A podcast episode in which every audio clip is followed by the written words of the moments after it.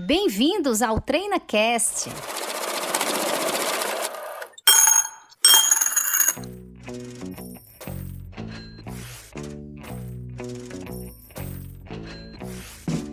Olá, ouvinte do TreinaCast. Eu me chamo Paula Fradique, sou diretora de operações da Treinacom Negócios Empresariais. Seja muito bem-vinda a mais um episódio do TreinaCast. Muito obrigada pela sua audiência.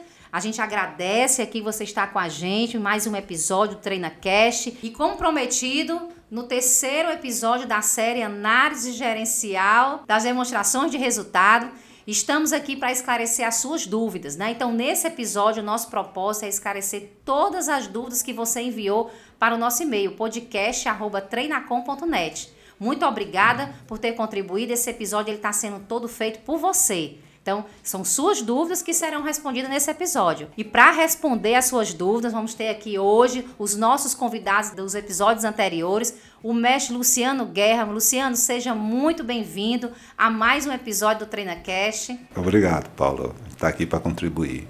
Clemilson Ramos, nosso CBO aqui da Treinacom. Clemilson, seja muito bem-vindo a mais um episódio aqui do TreinaCast. Eu que agradeço o convite e vamos trabalhar a demonstração de resultado de exercício. Com certeza.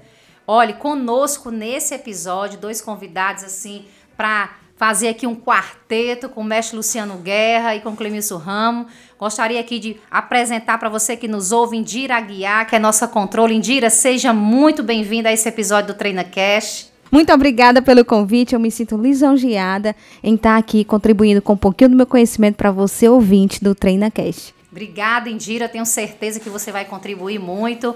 Bem, gente, como eu falei, nós vamos ter um quarteto, né? Então, para completar esse time de convidados para este episódio do TreinaCast, nós temos aqui Claudeci Semião, que é o nosso CEO. Claudeci, seja muito bem-vinda a esse episódio.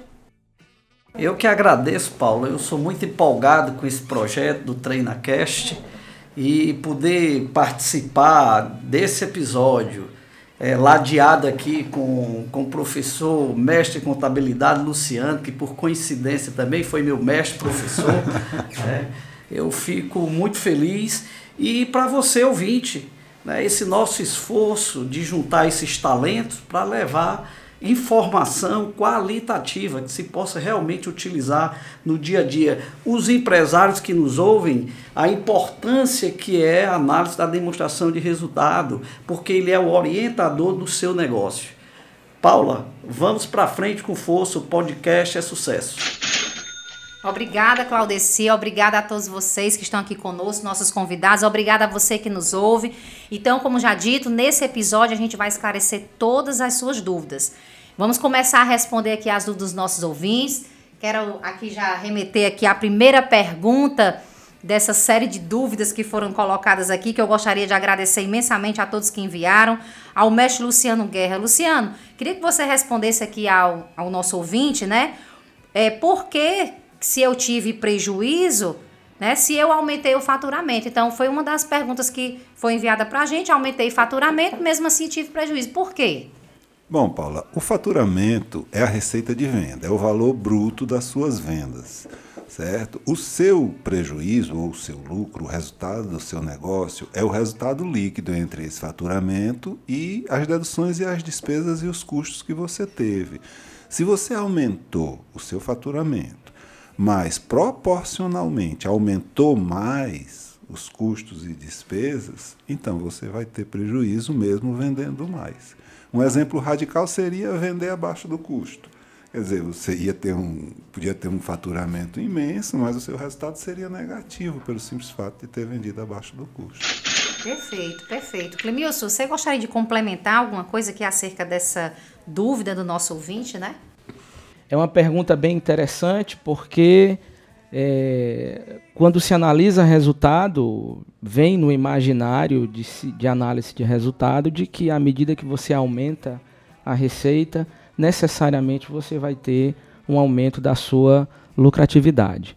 Lembrando que a demonstração de resultado, ela é uma peça onde é alocada várias variáveis formadoras do resultado. Ali a gente vai ter as deduções da receita, os custos proveniente dos gastos que se tem para trazer a mercadoria para revender e as despesas da operação. Então, se a gente aumenta a receita e não cuida do custo que vem lá do processo de precificar e as despesas elas fogem daquilo que foi orçado com relação ao faturamento, o lucro realmente não acontece. Esclarecedor. Indira, você gostaria de acrescentar alguma coisa aqui acerca dessa dúvida do nosso ouvinte? Sim, e isso é uma realidade que a gente vivencia aqui com os nossos clientes, principalmente aqueles voltados para os postos de combustíveis, né? É, há um aumento grande no faturamento relacionado a volume, mas não há valor agregado, não há margem que corresponda a esse aumento de faturamento. Então fica com aquela é, falsa percepção de que ao aumentar o faturamento, eu estou aumentando o lucro ou obtendo o lucro dessa operação.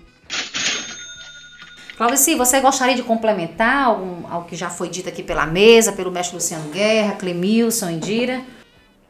Bem, as, as, as informações que foram colocadas sobre a possibilidade de você ter aumento de faturamento com, com resultado negativo foi muito bem exposto aqui pelos, pelos nobres companheiros. E eu só queria complementar no sentido da importância de você acompanhar sua demonstração de resultado não só naquele período, mas comparar ela com períodos anteriores Perceba, é comum a gente ver uma empresa que ela tem um nível de lucratividade X e de repente ela tem um pico, ela vai, vem com 13% médio, vai para 28.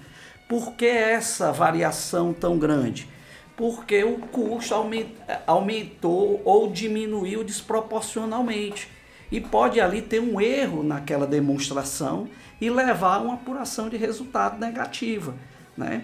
Então, são muitos fatores que vão impactar e o importante é que você esteja atento. Você, empresário, junto com o seu contador, analisando as suas informações para medir o resultado da, do seu negócio. Como bem falou o Clemilson, você orçou antes. Né? Então, a, a, a perspectiva de resultado já está proposta. Com o realizado, você vai fazer um encontro de conta e olhar nas, na, na sua DRE quais as variações que tiveram. Para quê? Para que você possa corrigir os rumos do seu negócio. Bacana demais a colocação. Maravilha, Claudice. Obrigada. E agora vamos responder aqui mais uma pergunta aqui dos nossos ouvintes, né? Você que nos ouve, talvez essa aqui seja a sua dúvida. Mestre Luciano Guerra, né? O ouvinte quer saber os registros na DRE são realizados pelo regime de caixa ou pelo regime de competência? Existe um regime obrigatório? Veja, Paula, excelente que a gente tenha trazido essa pergunta, porque existe um mito é, de que há situações em que você pode deixar de ter o seu registro pelo regime de competência. Não existe, nem deve existir, nem é do interesse do empresário que exista porque o regime de competência ele traz ele traz o regime de competência traz verdade para o seu resultado. Ele coloca ali as despesas que você efetivamente já consumiu e as receitas que você efetivamente já ganhou. Quer dizer, é um não à ilusão. Então eu faço aqui a minha militância em favor do regime de competência. Quando eu vejo uma pessoa interessada em não fazer a sua contabilidade pelo regime de competência, me dá uma necessidade muito grande de alertá-la. É muita imprudência dela. Até porque, se ela chegar a ser desenquadrada, vai ter que ter os registros pelo regime de competência e tem que ter realmente. É claro que existem situações de natureza fiscal e tributária que permitem que a sua tributação seja calculada exclusivamente em cima do seu livro caixa. Em nenhum momento está dito aí que você fica dispensado de fazer a sua contabilidade pelo regime de competência. Clemilson quer acrescentar? É, a importância da, da se explicitar o conceito de competência e caixa, eu gosto sempre de dizer que a competência é o regime do contador. E o regime de caixa o regime da área financeira da empresa. Mas por conta dos critérios tributários, é permitido, em algumas circunstâncias, a empresa optar em fazer a apuração de seus tributos pelo regime de caixa. mas é na competência que a gente realmente tem um retrato fiel da realidade econômica do negócio. É bom sempre dizer que hoje, no mundo moderno, gerido aí pelos investimentos financeiros, os usuários dessa área que gostam de fazer as análises fundamentalistas dos resultados econômico-financeiros dessas empresas, eles vão sempre olhar pelo viés do regime de competência, porque ali a gente está igualando o mundo de análise das empresas. Ficou claro para os nossos ouvintes, né, que a DRE é pelo regime de competência, mas eu queria perguntar aqui ao Claudeci se ele tem mais alguma coisa a acrescentar para contribuir aqui com essa dúvida, o Claudeci. Olha, eu queria só, na verdade, era, era melhorar, inclusive, complementar a pergunta, até direcionada aqui ao professor Luciano, é, qual é o efeito, por exemplo, da gente comparar eu ter na minha DRE receita de um período com despesas de outro a esquizofrenia, né? Quer dizer, você tem que comparar, é, não pode comparar laranja com banana, né? Você tem que ter os seus, os seus resultados em regime de competência, até para poder ter a resposta da pergunta. Eu até acho, viu, Claudeci, que de todas as informações que o contador gera para a empresa, que são muitas, né? A mais importante é justamente essa. Eu estou aqui trabalhando, estou ralando, estou me sacrificando, valeu a pena? Então, esse é o resultado pelo regime de competência. É a resposta dessa pergunta, o desempenho da empresa. Então, se você está incluindo é, as receitas de outro período ou as despesas de outro período, que aconteceria se você estivesse trabalhando verdadeiramente no regime de caixa, né? então a, a despesa não foi paga ainda, não entrava. Já pensou que loucura? Vai ser paga, não tem jeito, não, não adianta se iludir. Né? Então eu, eu entendo que das, das informações todas que o contador produz para a empresa, o resultado correto e adequado que ela teve no desempenho de suas atividades é dado pelo resultado, pelo regime de competência. Maravilha. Perfeito, professor. Indira, gostaria que você contribuísse aqui também com essa dúvida. Sim, é, eu queria até fazer uma, uma colocação no que entende-se como competência, né? Porque pode se haver uma confusão aí do, do, do, empresário, da pessoa que está fazendo o registro, de associar o que seria a competência. Muitas vezes associar a competência com a emissão da nota fiscal, com o documento da no... com a emissão do documento, Olha né? Aí, e na verdade não é a data que está no documento fiscal, e sim quando o fato contábil efetivamente aconteceu, né? Quando eu efetivamente vendi a mercadoria, entreguei o produto, ou quando eu adquiri aquele produto, não somente pela emissão do documento fiscal. É muito comum, Paulo, a gente ver isso na prestação de serviço. Sim, né? O serviço sim. é prestado, exemplo, no mês de janeiro, a nota por diversos motivos, foi emitida em fevereiro. É verdade. Então, esse, essa despesa, ela deve ser registrada na nossa DRE de janeiro. Perfeito, é isso Não mesmo. na emissão do documento que ocorreu em fevereiro. Excelente observação. Clemilson, você queria contribuir aí com, com, essa nossa com essa dúvida? Eu vou complementar? complementar a excelente pergunta do senhor da Treinacom, porque é comum a gente, quando vai fazer consultoria, implantação de área financeira, nos negócios em que a gente é contratado, a gente fazer o diagnóstico do resultado e perceber que a receita está ali levantada pelo regime de competência e os gastos, os custos, as despesas estão lá elencados pelo regime de fluxo de caixa. Quando a gente vai comparar a, a, o resultado que está sendo elencado pela área financeira ele fica muito distante da realidade de resultado, tanto de caixa quanto de competência. Então foi muito providente a pergunta, porque todo mundo pergunta: e aí, qual é a demonstração que vale? Neste caso específico, na consultoria, vale as duas: a de resultado demonstrado pela competência e a do resultado financeiro, que sai na demonstração de resultado com fluxo de caixa, com enfoque no caixa. É, inclusive, viu, Clemilson, tem uma brincadeira que eu faço com meus alunos em sala, que eu digo assim, perguntar quem é mais importante para a tomada de decisão, se é o fluxo de caixa ou se é a DRE, é como você perguntar o que é, qual é a roupa mais importante, se é uma sunga ou um paletó. Bom, a, cada um tem o seu momento e a sua hora, né? O que você não pode é ir para a praia de paletó ou ser padrinho de casamento usando sunga, Verdade. né? Verdade. Então, o fluxo de caixa, ele vai ser muito útil para suas decisões de curto prazo.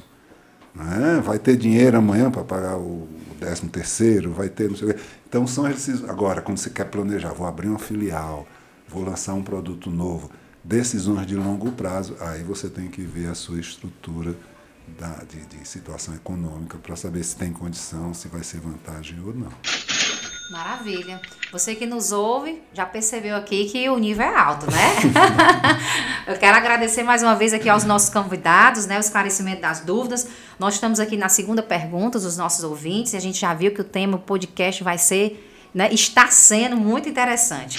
Bem, eu queria aqui trazer mais uma dúvida do nosso ouvinte, onde ele pergunta o seguinte: o valor que eu pago efetivamente de imposto, ele está diferente do que está demonstrado lá na dedução, né, é, na- nas deduções de receita bruta na minha DRE. Por que, que essa diferença? Porque o imposto que eu pago efetivamente, ele não está demonstrado exatamente na os mesmos valores que eu pago lá na dedução da receita bruta na demonstração de resultado. Eita perguntinha complexa essa, hein, Paula? Verdade, Clemilson. Porque a gente que faz, demo- faz apresentação de demonstração de resultado, o empresário, o usuário da demonstração, ele fica querendo olhar na demonstração o valor que ele desembolsou de tributo. Isso. E isso nem sempre retrata a realidade. E aqui é bom que a gente traga para a mesa, para o debate da mesa, é, um conceito relacionado com a cumulatividade e a não cumulatividade. Um não me permite abatimento de créditos na minha cadeia de apuração de tributo. A não cumulatividade vai me permitir efetuar os abatimentos. É importante dizer que as deduções da receita são formadas por pelos impostos incidentes sobre a receita. No processo de se apurar tributo, no regime de não cumulatividade, ele me permite efetuar alguns abatimentos. Então a gente vai olhar na receita bruta, deduzindo da receita os impostos incidentes sobre venda, aquele valor nem sempre vai se relacionar com o valor que eu vou estar efetivamente desembolsando como recolhimento de tributo. Perfeitamente. Indira, eu queria que você aproveitasse aqui e explicasse para a gente quais seriam esses, eh, essa diferença, né, que a gente já, já abordou aqui, o Clemilson explicou muito bem, que há essa diferença entre o valor que está lá é, demonstrado na demonstração de resultado e o que o cliente efetivamente pagou. E o Clemilson explanou muito bem que existem as- essas questões dos regimes tributários que vão permitir o, a utilização de crédito e outro não. Então, é, é- é- que créditos seriam esses, né, que poderiam ser deduzidos dessa é, que vão é, re- retratar exatamente o valor que eu estou recolhendo, né? Então eu tenho aqui um valor é, a recolher e eu tenho lá na minha DRE, na dedução da receita, um valor diferente, né? Por quê? Porque existe ainda créditos, como o Clemio explicou, né? E que créditos são esses que são permitidos e em que momento o, o, o empresário vai ver isso na demonstração dele, né? Bem, diante da explicação, da excelente explicação aqui do Clemilson, né, só me cabe exemplificar. Hoje eu apresento na minha dedução de receita o COFINS, lá a dedução de receita, mil reais. Só que efetivamente não foi desembolsado mil reais, não houve o recolhimento de mil. Houve um recolhimento de 200 reais. E como é que eu exemplifico isso? Eu tenho lá dedução da receita mil reais. Só que eu tenho um crédito de operação, de compra. Eu me creditei de 700 reais. E também tem outros créditos advindos de outras operações, a exemplo da energia, o aluguel, quando pago para a pessoa, pra pessoa jurídica, eu me compenso. Ou seja, eu me credito desses valores que eu recolhi. Eu me credito desses valores que eu paguei de despesas, né? Então, eu vou ter o cálculo do imposto. Eu tenho mil reais sobre dedução de receita, 700 reais sobre operações de compra e 200 reais de outros créditos. Então, efetivamente, eu vou recolher 100 reais, que é o que está lá no meu fluxo financeiro. No meu fluxo de caixa, tem a saída de 100 reais, que é o equivale ao pagamento do imposto. Por isso, a diferença. Perfeito, perfeita exemplificação. Clau- Claudeci, você queria acrescentar aqui alguma coisa a essa nossa É, dúvida? só, só fazer um adendo, as, as, as exposições foram muito claras, é, da complexidade de falar de tributo no Brasil. Verdade. imposto ele está em todos os quadrantes da nossa DRE, do nosso resultado. Está lá como dedução de venda, está deduzindo custo ou somando custo, está é, como despesa, está incide sobre o lucro. Então é, é, é, é, realmente complexo. Eu acho que caberia até um, um episódio exclusivo para falar sobre isso porque sempre gera dúvida no empresário na hora que se apresenta a DRE, quando ele vê lá um, um, um número, um valor lá como dedução de impostos, e ele pergunta, mas eu não paguei isso, está errada a minha DRE. Não está. Né? Precisa só um aprofundamento mais, mais detalhado né? nessa, nessa rúbrica, porque como bem exemplificou aqui a Indira, é, eu tenho confrontos né? Eu tenho, ali é o débito, ali é o que incidiu sobre a receita de forma direta. Né? O que você recolhe, não, é, um, é, uma, é, uma, é, uma, é uma conciliação né? entre o que você tem de débito e o que você tem de créditos. Por isso a diferença. Eu até para concluir, resumir as ideias todas que foram colocadas, eu queria lembrar o seguinte: isso acontece porque o sujeito passivo da obrigação tributária, a quem tem que pagar esse imposto, é o consumidor final. Então, se você está comprando uma mercadoria para intermediar essa mercadoria ou para fabricar alguma coisa, ela é matéria-prima sua, né? você vai pagar imposto porque você está comprando como se fosse um cliente qualquer. Exato. Mas depois que você vender, você vai estar tá cobrando lá do consumidor final, que é quem tem que pagar mesmo, e uma parte que você já adiantou, você retira na hora de, de pagar, de recolher. Né? Mas na DRE você vai ter o imposto que foi incidente exatamente sobre aquela venda que sobre você aquela fez. venda. Perfeito. Não necessariamente é que você pagou no recolhimento. Você, ah, né, né, efetivamente você pagou mesmo, né? Quando você comprou, é. É, não, não, ficou sem pagar. Mas... É daí que a gente ouve muito falar de alíquotas efetivas. Porque quando está eh, se falando de tributo, o empresário pergunta, mas quanto é que eu vou pagar de fato? Uhum. É, a apuração é que ela trata do débito e do crédito. Mas efetivamente, quanto que se paga? Então não tem como se calcular, né? o contador pode auxiliar o empresário nesse sentido, porque facilita a compreensão e até o acompanhamento. Né? Ele quer comparar a guia com a receita, então qual é a alíquota efetiva do imposto pago com o meu com a minha receita, né? Isso. Isso é uma possibilidade, uma forma também de você acompanhar se está mais ou menos no rumo aí a questão dos teus tributos, né? É verdade. Eu até ousaria dizer que nesse caso a empresa age como mero agente arrecadador da, da do governo. Perfeito. Não, é? não, Perfeito. não faria sentido ela considerar é, é, essa, esse valor como receita, é por isso que deduz da receita, né? E não varia sentido também é, considerar o pagamento como despesa dela, já que não é dela, é do consumidor final. É importante nesse contexto também, já que ela está ali quase como uma fiel depositária, mas existe uma parte da tributação que é inerente à cadeia dela. Então ela precisa realmente fazer a análise daquilo que é da operação e aquilo está fazendo parte é, da análise de precificação do negócio.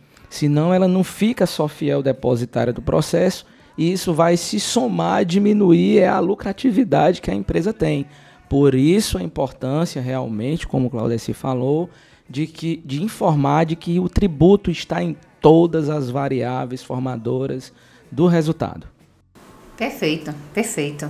Luciano, o ouvinte quer saber por que classificar determinada operação em custo ou despesa? Você acabou de me remeter de volta para a sala de aula, viu? Porque essa é uma, uma separação básica, né? Entre custo e despesa. Sim, tem que fazer essa separação e tem que fazer muito bem feita.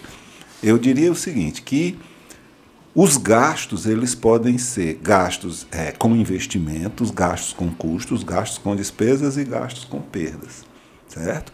A despesa é um gasto que se faz para ganhar receita.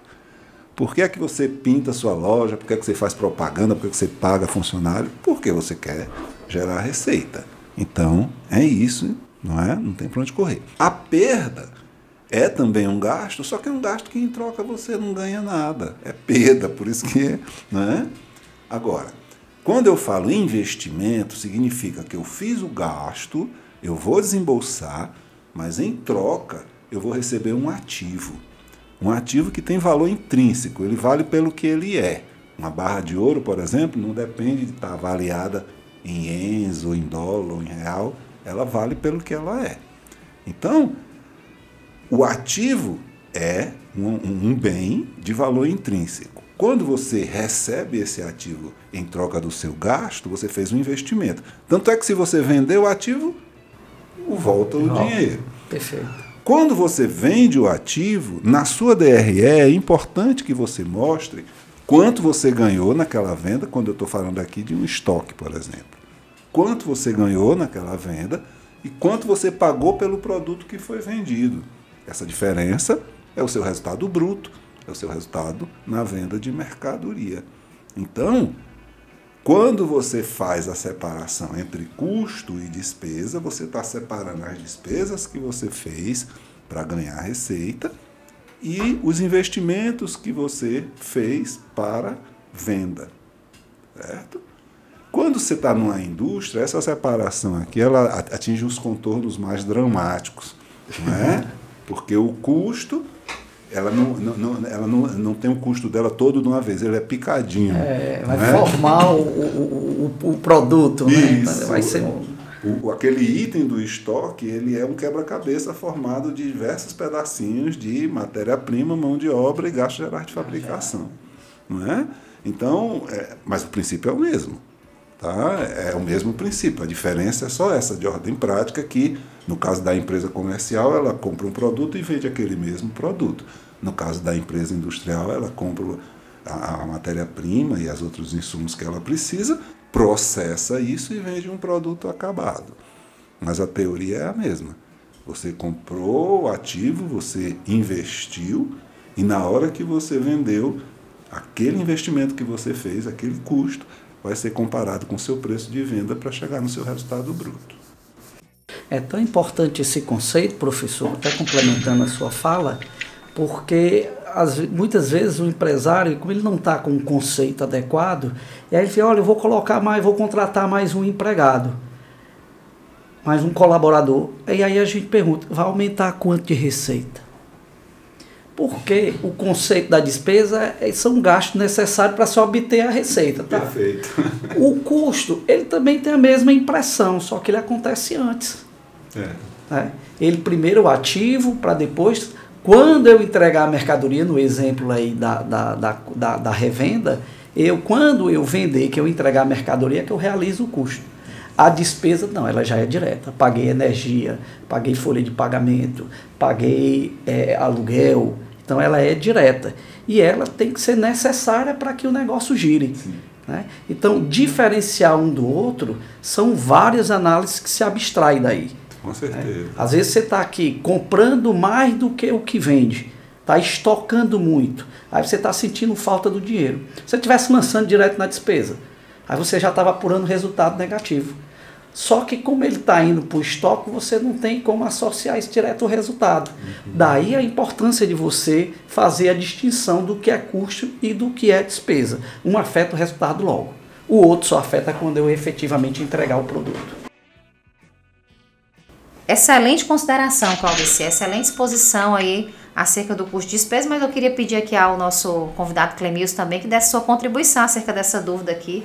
Você pode ajudar O bom desse, desse questionamento é que ele me voltou lá para as cadeiras de contabilidade intermediária da faculdade, aonde a gente tem o fato contábil, desse fato contábil a gente tem que efetuar ali a sumarização dele, ou seja, dar valor, ao fato contábil, mas para fazer o registro a gente precisa efetuar a classificação. E é essa classificação que a gente vai colocando, classificando, posicionando o fato contábil na demonstração de resultado de exercício. É, eu gosto sempre de dizer que na implantação das, da, da consultoria, das áreas financeiras que a gente faz, que a gente tem cinco mandamentos. E eu gosto da classificação porque ela está relacionada com o segundo mandamento. Serás tempestivo no registro das evidências. Eu quero dizer que a cada real que, há, que sai e a cada real que entra, a gente precisa classificar no momento em que aquilo ocorre. Por isso a importância da gente saber o que é um custo e o que é uma despesa. Porque na hora que a gente apresenta o lucro, a gente precisa fazer a orientação de tudo aquilo que incorreu na avaliação do resultado. Me lembrei aqui da contabilidade intermediária, viu, Paula? Por conta das contas desdobradas, viu, professor Luciano? E elas existem exatamente para isso, para que a gente tenha a capacidade de, acontecendo o fato, a gente classificar para que isso se posicione de forma mais adequada na demonstração de resultado de exercício. Maravilha. Indira, você pode contribuir aí com o nosso ouvinte? Sim, eu queria fazer só mais uma colocação. É, o custo e despesa, né? O que, que seria um custo e uma despesa? E eu sempre oriento a gente a olhar para o nosso negócio. Qual é a minha atividade? Né? Porque, é, voltando aqui para um exemplo do posto de combustível, eu gosto de utilizar o posto porque são muitas empresas que a, que a Treinacom é, presta serviços né, para o segmento de postos combustíveis e a gente tem é, essas dúvidas. E qual é a minha atividade? Minha atividade fim é revender combustível. Então, a compra de combustível no, na minha empresa é um custo, né? Eu compro o combustível para revender. Então, eu estou associando a um custo quando, quando eu vender. E uma empresa de comércio, que quando compra o combustível, ela compra o combustível para. É, é, um, é um consumo voltado para a despesa, né? Porque ela está ali para fazer a entrega da mercadoria, uma despesa com venda. Então é sempre bom associar qual é a atividade, qual é o segmento da empresa para eu fazer a destinação entre custo e despesa.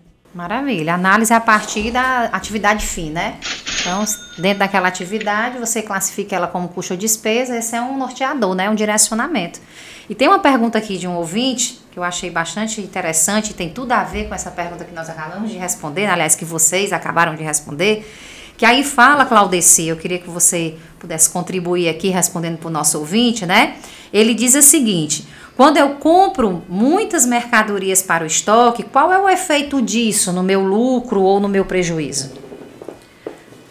Bom, a compra de mercadoria, como a gente debateu no, na pergunta anterior, ela é primeiro ativada, ela vai para o estoque. Ela não vai diretamente para o meu resultado. Isso, inclusive, é uma das diferenças entre custo e despesa. Né? É, me remetendo novamente aqui à, à pergunta anterior. Então, quando a gente compra mercadoria, ele vai para o estoque, ele é ativado. Certo? Ele não vai diretamente para o meu resultado. Um exemplo, não vendi nada. Eu comprei 100 mil de mercadoria. Não vendi nada Quanto é o meu custo? Zero. A mercadoria continua toda lá no meu estoque. Então, no meu resultado, o fato de eu ter comprado 100 mil de mercadoria, zero efeito. Então, logo se observa que o custo está diretamente ligado à obtenção da receita.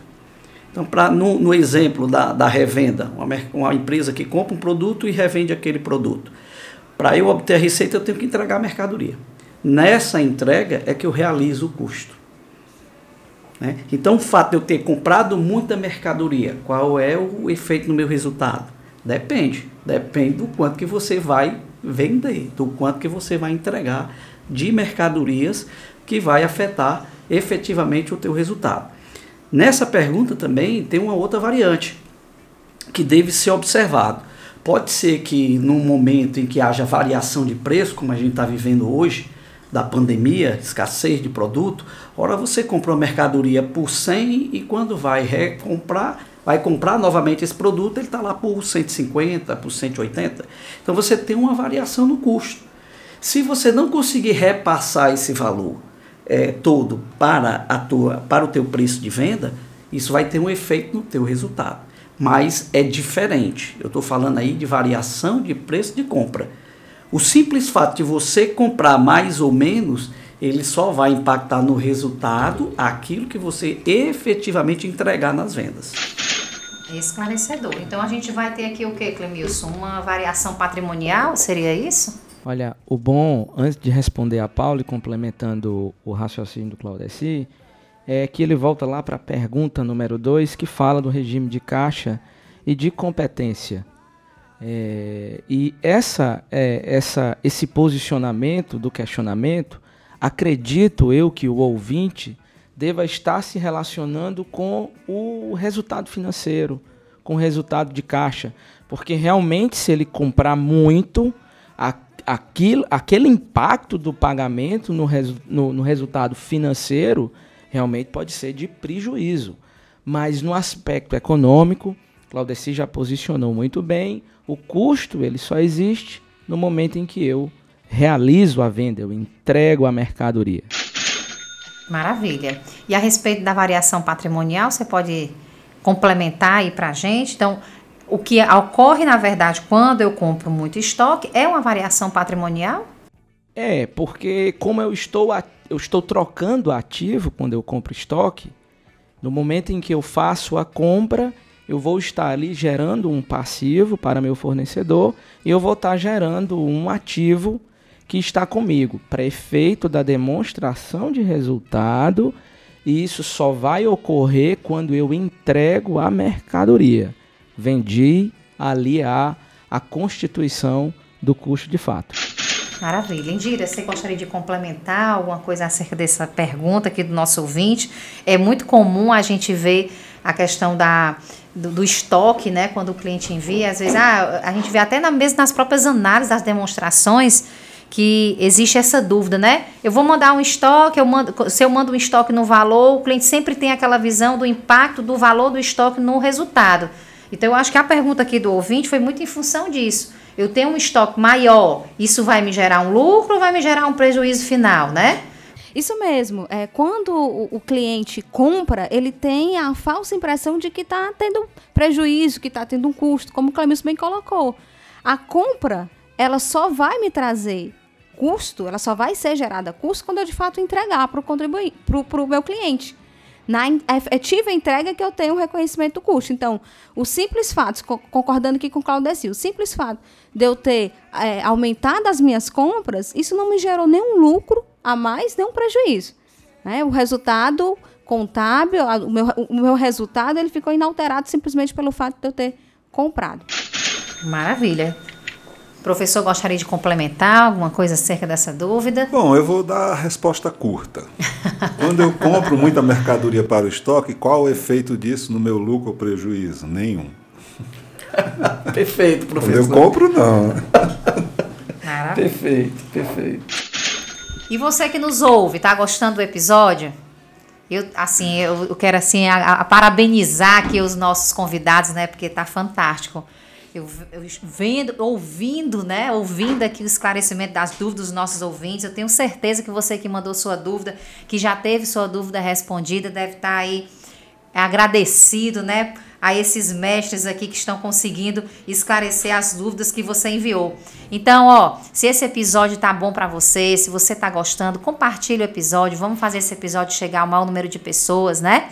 Compartilhe aí nas suas redes sociais, manda a sua dúvida, né? Se a, se nós não esclarecermos aqui a sua dúvida até o final desse episódio, manda sua dúvida podcast@treinacom.net que nós vamos ter o maior prazer em, em esclarecer. Vamos seguir aqui a, o nosso podcast, esclarecendo as outras dúvidas que nos foram enviadas.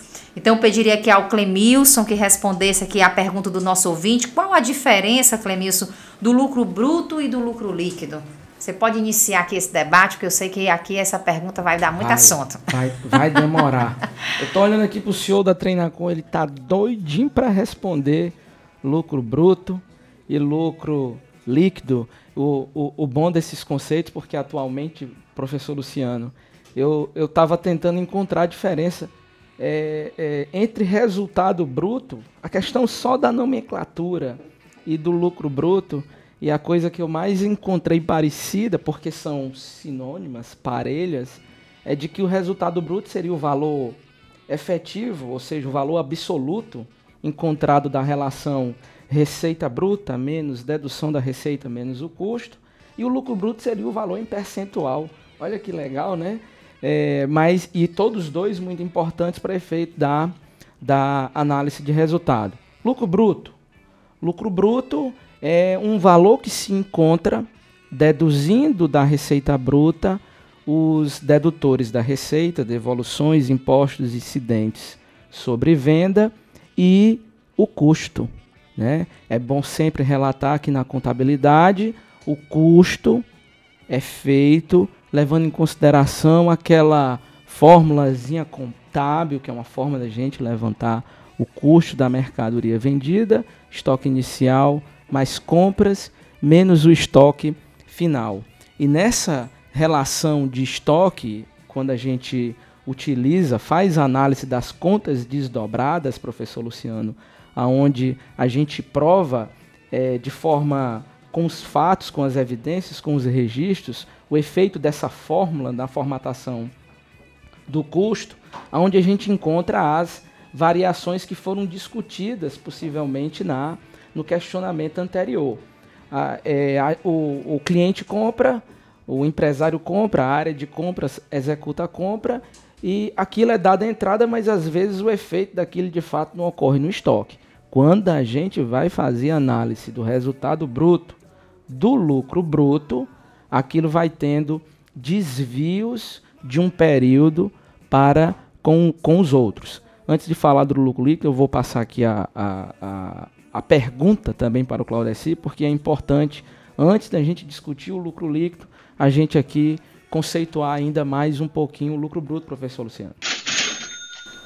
Professor, professor faça as honras. Você falou, você quer falar é, Você falou? Por favor. Mas fica à vontade, professor. Qualquer um dos dois está valendo. Nós estamos aqui com o mestre, professor, então eu acho que a pessoa mais aqui capacitada, né? Até porque toda vida que a gente conversa, temos a oportunidade de, de aprender mais ainda. E eu, eu quero aproveitar isso para levar toda essa experiência, né? Esse know-how para os nossos ouvintes. Professor Luciano, por favor. Obrigado, Cláudio. Sim.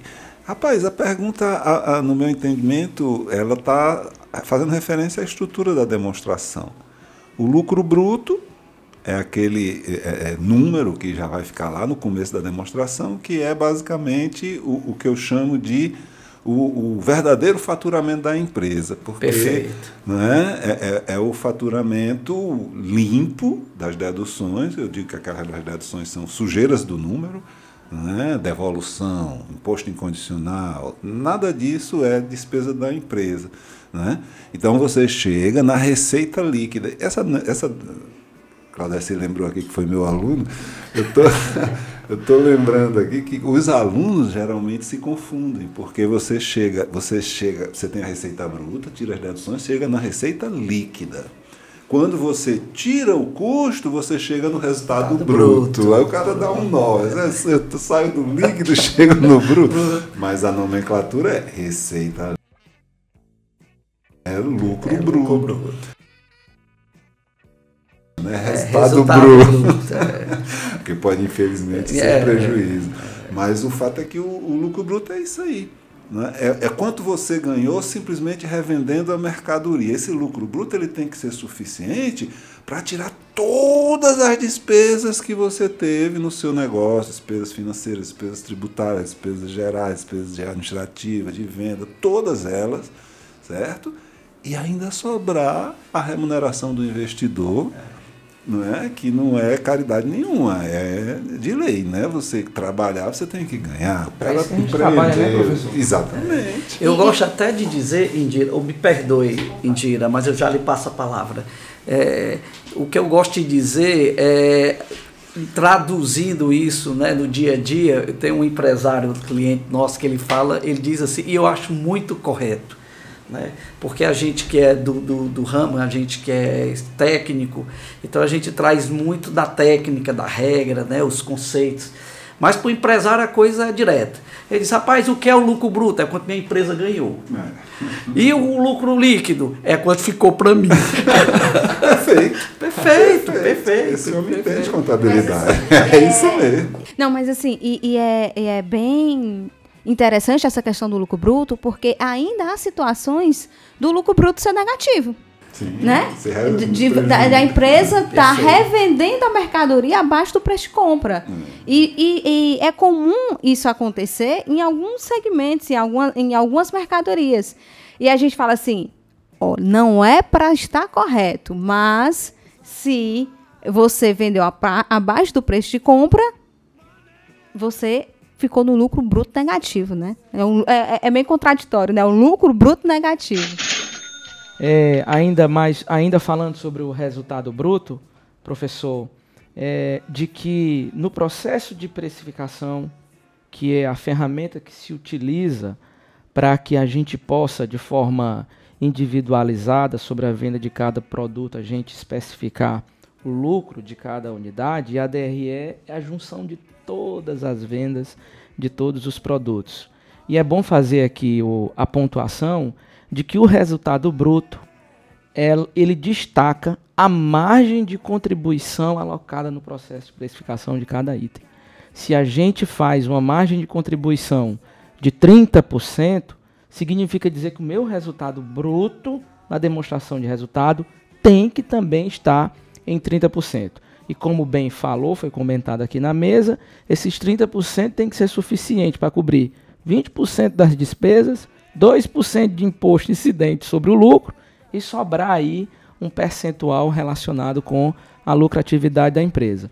O resultado bruto tem que ser igual à margem de contribuição alocada no processo de precificação dos produtos. Eu entendi aqui a colocação do, do Clemilson, mas só para complementar a fala dele para os nossos ouvintes, os percentuais que ele citou, ele está comparando com a, a, a, receita bruta, né, Clemilson? Perfeitamente. percentuais. Perfeitamente. Só para ficar claro, porque senão o pessoal pode perguntar, ah, isso é 2% só de imposto sobre o lucro, né? A despesa é só 20%, não. Isso varia de acordo com cada negócio.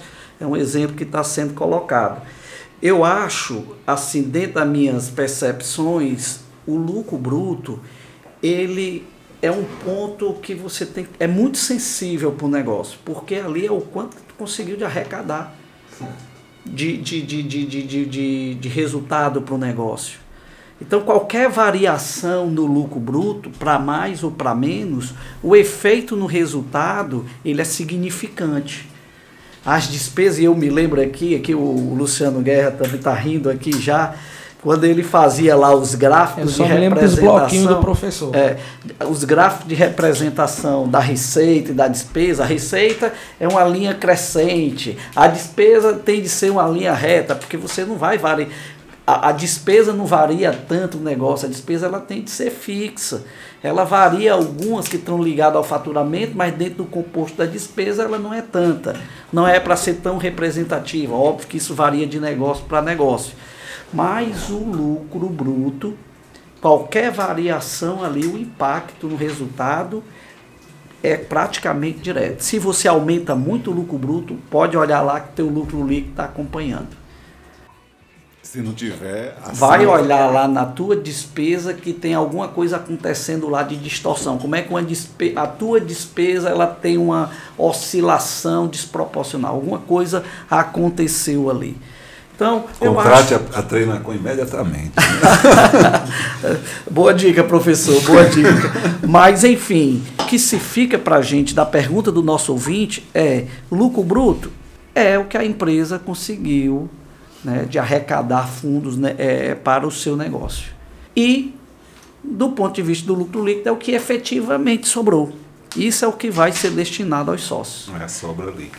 É sobra líquida. Claudeci, eu gostaria de lhe remeter aqui essa pergunta do nosso ouvinte, né? Quais são as despesas que eu posso tentar reduzir para aumentar a minha lucratividade? Então, gostaria que você respondesse essa pergunta, iniciasse aqui esse debate a gente tentasse Olha, responder o nosso ouvinte? A pergunta é excelente para justificar o porquê de todo esse episódio análise de, do resultado gerencial. Se você acompanha o seu resultado, você vê quais são as despesas que mais pesam na tua demonstração de resultado. Então é olhar para a tua DRE que vai dizer essa despesa ela tem relevância mais do que essa ou aquela. E você não vai analisar isso de forma solta. Porque não adianta você, por exemplo, diminuir o número de vendedores se isso vai ter um impacto na tua venda. Direto. Ou você pode até fazer o teste. Eu vou tirar dois para ver o que, é que acontece. Pode permanecer o faturamento, pode até aumentar mas a relação é faturamento por número de vendedores, você fazer essa análise. Então, cada despesa ela tem uma característica. ela tem uma característica. E isso é importante você começar a analisar a partir do teu orçamento, porque ali tu vai vendo os desvios. Eu até gostaria de ouvir o comentário do Clemilson, ele já que atua nessa área de consultoria, junto aos clientes, na parte inclusive da orçamentação, né, do orçamento, que é uma forma de você olhar o seu negócio dentro de um período antes de acontecer. Então, gostaria muito de ouvir o posicionamento dele nesse sentido. É, o bom da pergunta é de que ela já precede uma análise anterior. Porque quando a gente tem a orçamentação, Claudeci, o ideal era que a gente não tivesse desvio na despesa, a gente tivesse analisando o gasto, controlando a despesa, né, efetuando o controle a partir daquilo que foi orçado anteriormente de ser realizado a venda. Olha que coisa legal o orçamento, né? Mas o bom, de, o bom dessa pergunta, Claudeci, é de que, como aqui na Treinacom, a gente analisa alguns segmentos, a gente está em alguns segmentos de atuação, a gente tem várias empresas dentro do mesmo segmento. E aí a gente consegue, analisando as demonstrações de resultado das empresas, de empresas diferentes, embora estejam no mesmo segmento, aonde a gente cria indicador para atividade. Então, se eu tenho uma empresa que está no mesmo segmento, professor Luciano, que tem faturamentos diferentes ou parecidos, as despesas elas devem estar ali no mesmo nível de percentual com relação à receita bruta. Então, por exemplo, a gente vai pegar aqui, é, para exemplificar o que eu estou falando, um segmento de medicamento pega um distribuidor, um atacadista de medicamento, aonde se faz o levantamento de todos os gastos fixos que ele tem e a folha de pagamento representa 10% com relação à receita. Ora, se eu tiver um outro atacadista do mesmo segmento, por que, que ele vai ter 15, 20% de despesa com relação ao faturamento? Quero acreditar que o ouvinte ele fala de que a gente deve fazer análise da despesa, mas trazendo aqui para o processo prático de análise, Indira, a gente tem a capacidade de indicar para os nossos clientes que aquela despesa que ele está ali auferindo está bem maior do que o mesmo concorrente que ele tem no segmento de atuação, professor Luciano. Perfeito, Clemilson. É, vocês já expuseram adequadamente aí o, a resposta da pergunta. Eu diria que a resposta curta nesse caso é o seguinte: você quer baixar a despesa?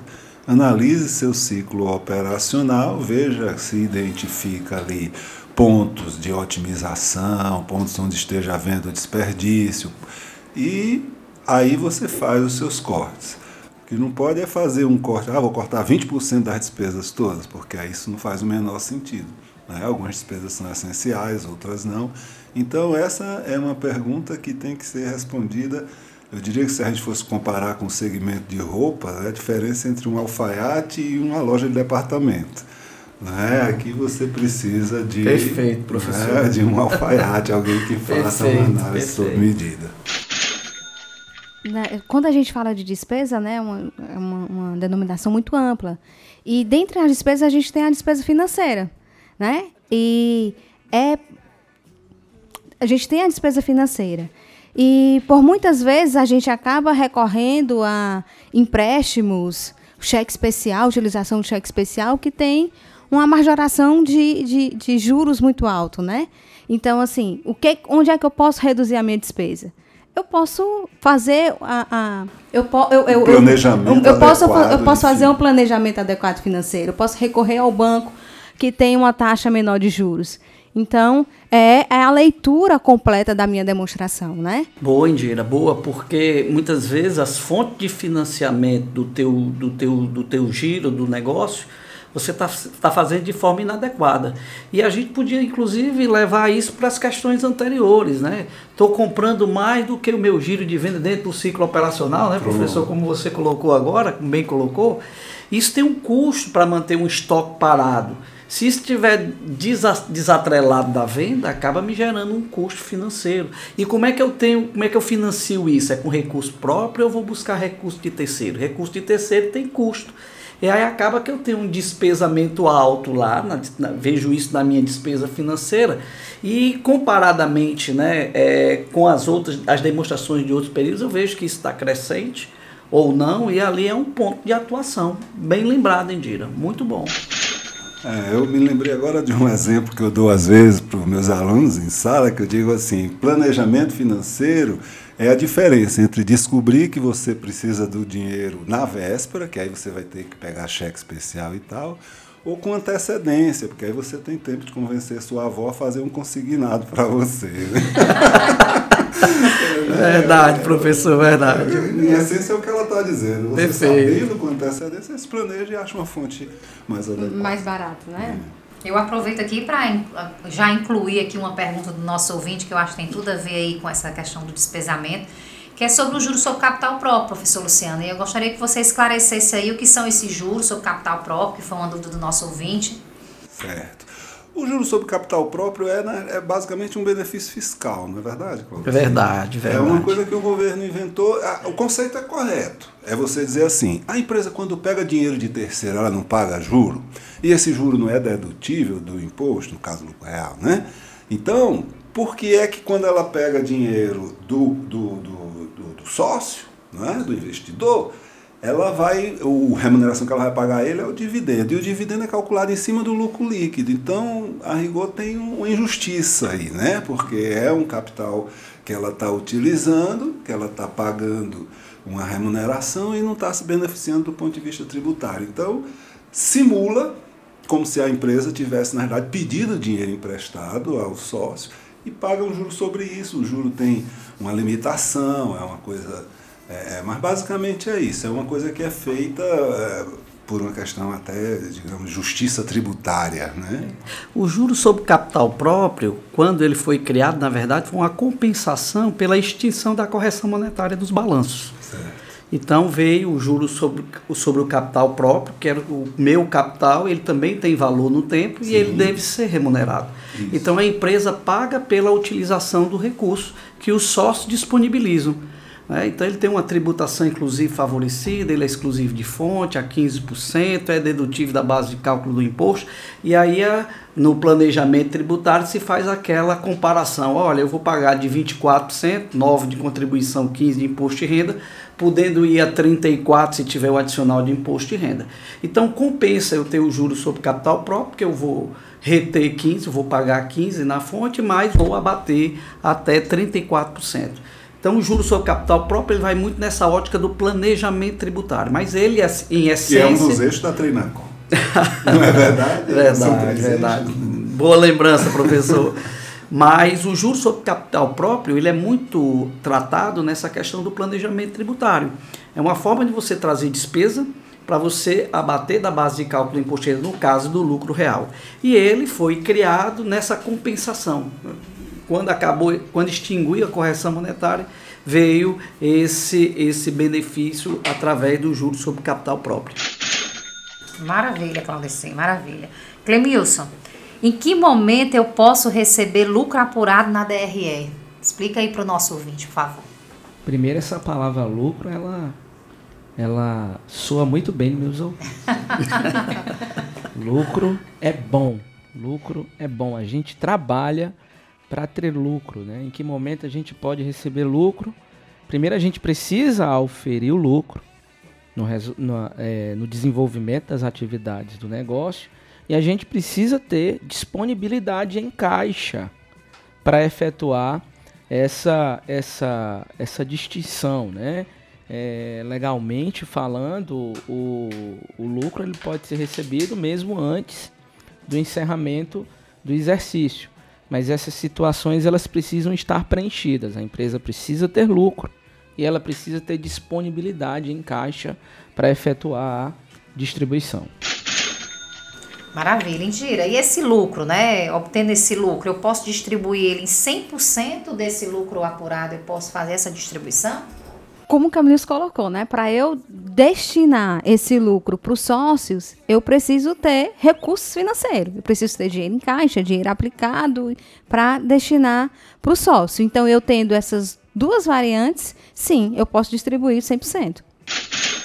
E é sempre bom lembrar é, nossa série sobre DRE, a gente sempre esteve falando em regime de competência e regime de caixa e essa resposta da, da Indira deixou isso muito claro. O lucro é calculado pelo regime de competência. Agora, para pagar, para entregar esse boa, dinheiro, tem que boa, ter boa. realizado essa receita. É. Né? Tem que ter, melhor dizendo, tem que ter recebido. Né? Realizado é outra coisa. Você que nos ouve, nós estamos chegando pertinho do final desse episódio, né? Tá um episódio assim enriquecedor. Queria mais uma vez agradecer aqui aos nossos convidados, Luciano Guerra, Clemilson, Indira, Claudeci, obrigada pela valorosa contribuição que vocês estão dando aqui no Treina Cash. Eu tenho certeza que quem está nos ouvindo está tendo aí uma grande aula, né, acerca das análises e demonstração de resultado, eu não tenho nenhuma dúvida disso.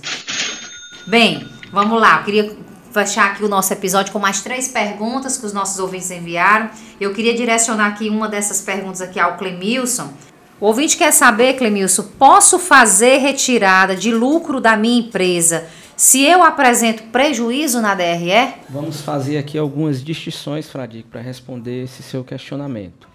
É, em se tratando de uma entidade nova, de uma empresa nova, e ela no exercício ela tem aí auferido prejuízo durante o exercício, ela não haveria como distribuir, é, professor Luciano, porque se ela está tendo prejuízo econômico, em tese ela também está tendo prejuízo financeiro. Então não haveria como efetuar essa distribuição. E contabilmente não ia ter nem como.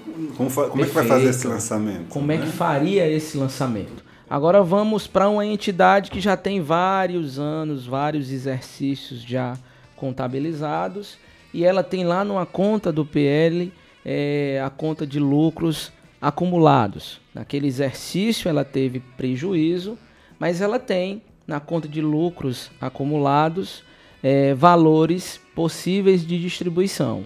Se ela tem disponibilidade em caixa para efetuar o pagamento, é, essa movimentação pode ser feita, pode ser realizada. E essa pergunta ela é, ela é, um pouquinho diferente da anterior, né, é, professor Luciano? A gente fala que, da, que a Andira até respondeu ela a respeito da distribuição, se eu poderia fazer a distribuição em 100%, né? A minha distribuição de lucro 100% na DRE, ela, ela, tem, ela tem um pouco uma diferença aí entre uma pergunta e outra, né? Tem, dá a impressão que o, que o, que o usuário foi testando o limite. Né? Eu posso distribuir 100%? Pode. Eu posso distribuir mais de 100%? Perfeitamente.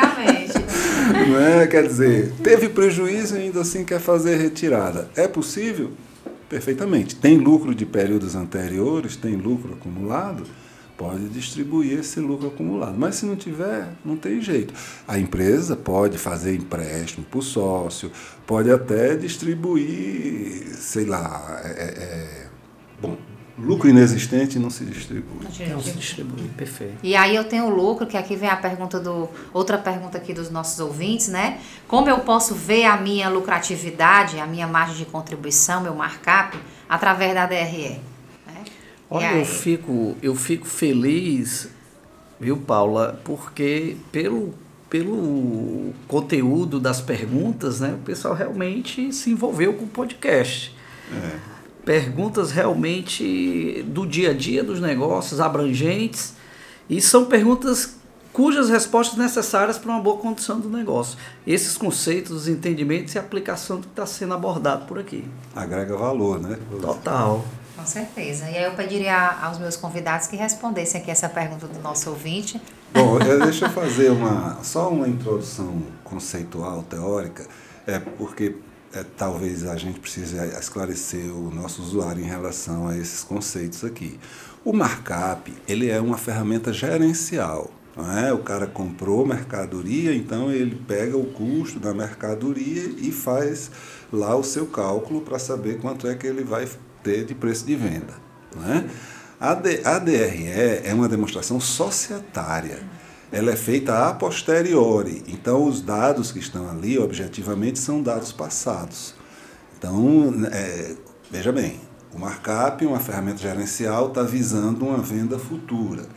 Na DRE, eu tenho dados passados. O que é que eu posso usar a DRE nesse sentido? Seria calcular o markup médio praticado. A DR me diz quanto é meu lucro bruto, ela diz quanto foi o meu custo.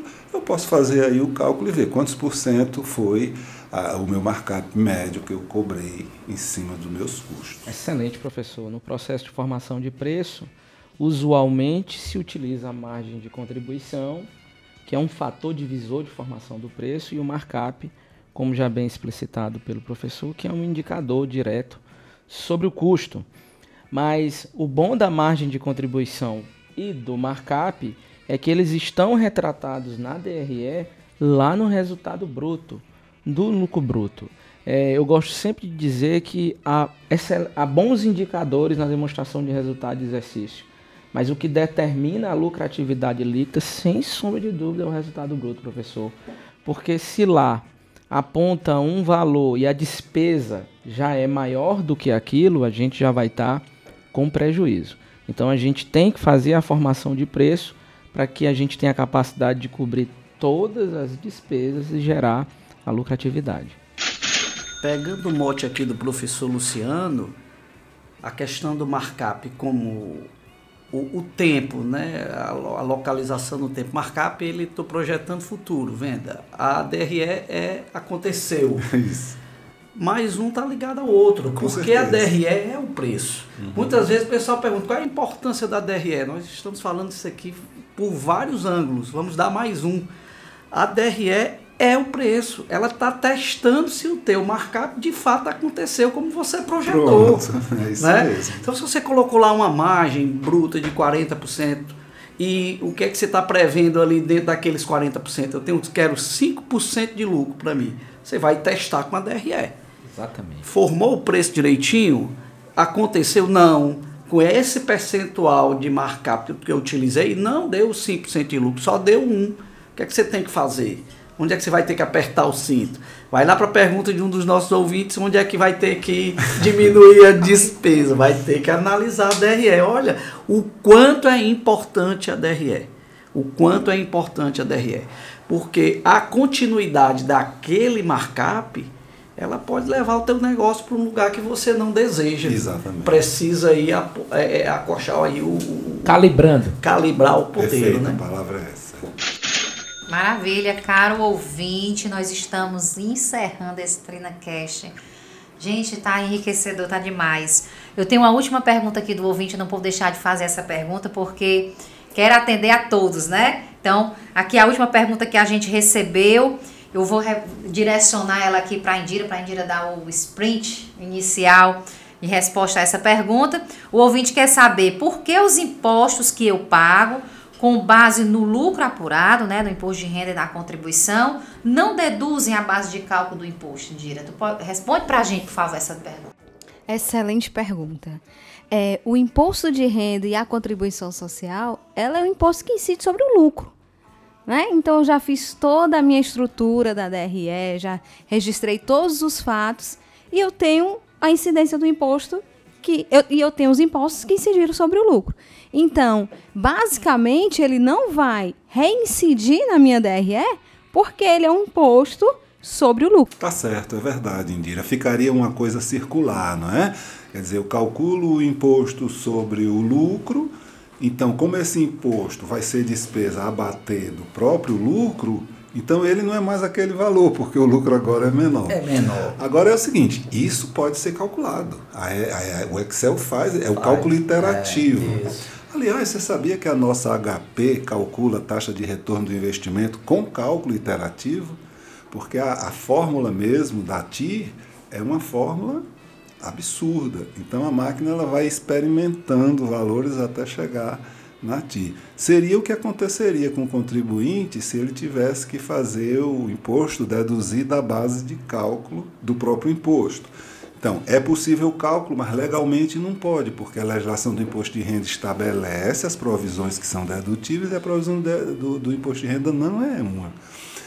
No caso da contribuição social, então, tem uma lei específica, só dizendo o seguinte: não é dedutível. Não é. Se alguém está com essa dúvida, não é dedutível. Tá certo, Claudeci? Perfeito, professor. Não tem nem o que complementar, não. Bem claro. Maravilha. Olha, pessoal, chegamos aqui ao final desse TreinaCast. Eu quero agradecer mais uma vez a você que nos ouviu até agora. Muito obrigada pela sua audiência. Luciano, muito obrigada mais uma vez pela colaboração, pela participação aqui no TreinaCast.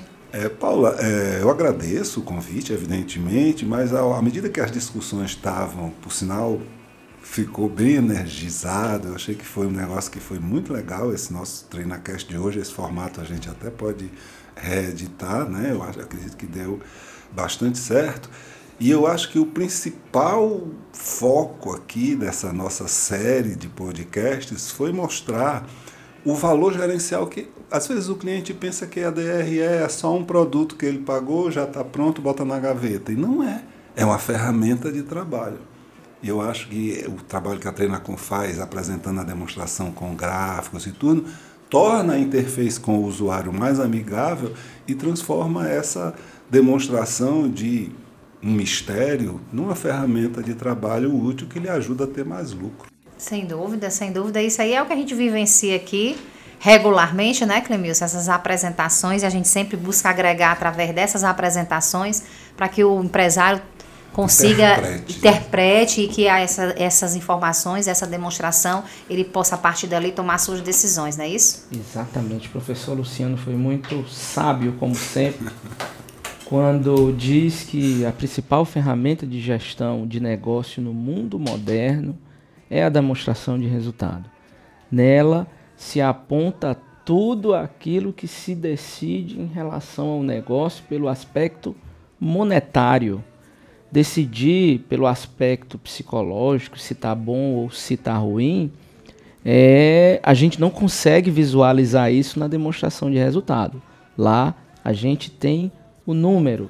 Portanto, empresário, ouvinte, pegue a sua empresa e já vai começar a elaborar a demonstração de resultado de exercício. Liga para treinar com que a gente está aqui para contribuir com o sucesso do seu negócio. Clemilson, muito obrigada mais uma vez pela sua contribuição. Você que já é veterana aqui também no TreinaCast, né? Nessa série de episódios. Indira, obrigada também pela sua contribuição. Nossa controle aqui da Treinacom. Paula, eu que agradeço o convite de mais uma vez aqui participar do TreinaCast, né? E como o professor Luciano colocou nessa mesa aqui, o debate foi muito enriquecedor, não só para você ouvinte, mas para mim também, né? Uma troca de ideias eu adorei, muito obrigada. Nós que agradecemos, Claudeci. Obrigada pela sua ilustre presença, Claudeci, que veio aqui participar desse episódio junto conosco, esclarecer as dúvidas dos nossos ouvintes. Obrigada pela sua contribuição. Olha, eu dou força à fala da Indira no sentido de que é muito enriquecedor, né? Como a gente aprende no trocar de ideias, de experiências, né? discutir temas, as perguntas foram muito bem selecionadas eu acho que foi assim um fechamento ímpar para essa série de episódios voltada à análise de resultado e a sua importância nos negócios. Né? Nós colocamos várias, várias, várias visões da, da demonstração de resultado né, como formação de preço, como orientador do negócio, né, como, como indicador da, da, da, das tuas margens né, que você consegue é, realizar no negócio, a tua lucratividade. Então, esse episódio muito rico, espero porque eu sou fã do TreinaCast, esse projeto aqui que a, que a Paula encabeça na Treinacom, uma forma da gente levar, uma forma lúdica de levar informação para o nosso, pro nosso ouvinte, para os nossos clientes e parceiros.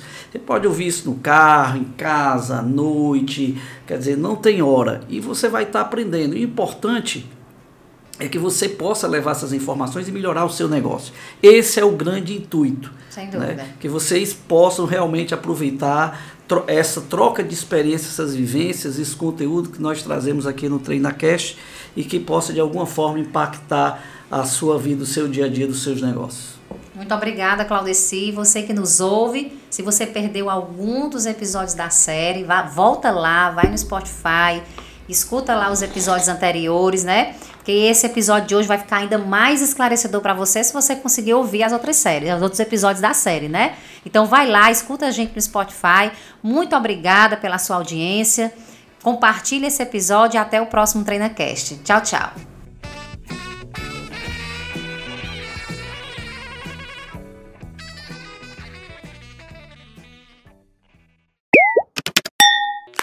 Só agradecer, é só agradecimento. Muito obrigado, Paulo Fradique. Eu acho que ele vai botar isso aí é por fim. É, esse bicho, é- esse bicho. Show, show, gente. Indira. Ai, Indira, A volta. gente Indira, vamos gravar assim, mas mais. Treina Cast.